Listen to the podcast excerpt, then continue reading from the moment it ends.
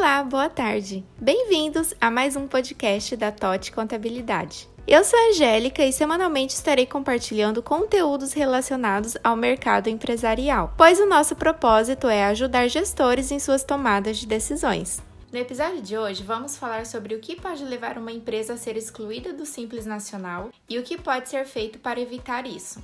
Empreender sempre foi o desejo de muitas pessoas, e com os impactos trazidos pela pandemia, o número de empreendedores individuais cresceu muito. E isso é algo muito positivo. Porém, é essencial se atentar aos critérios e principalmente aos motivos que podem levar à exclusão da sua empresa do Simples Nacional.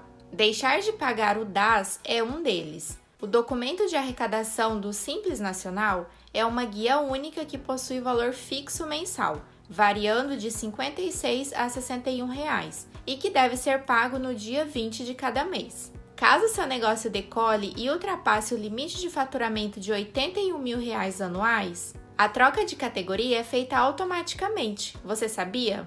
O site Contadores diz que, de acordo com a resolução CGSN 40/2018 e alteração do Código Civil do artigo 966 da Lei número 10406 de 10 de janeiro de 2002, alguns ramos não se enquadram na ramificação do empreendedor individual. Então, neste caso, o cadastro MEI é desabilitado automaticamente.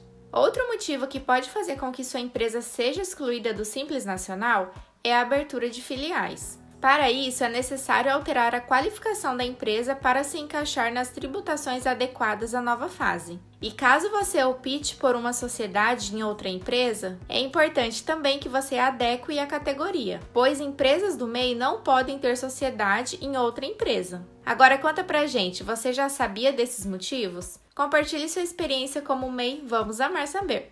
Então, esse foi o nosso podcast da semana. Acesse o nosso Instagram, th.otcontabilidade e deixe o seu comentário lá no nosso feed também. Ficamos por aqui e até a próxima semana!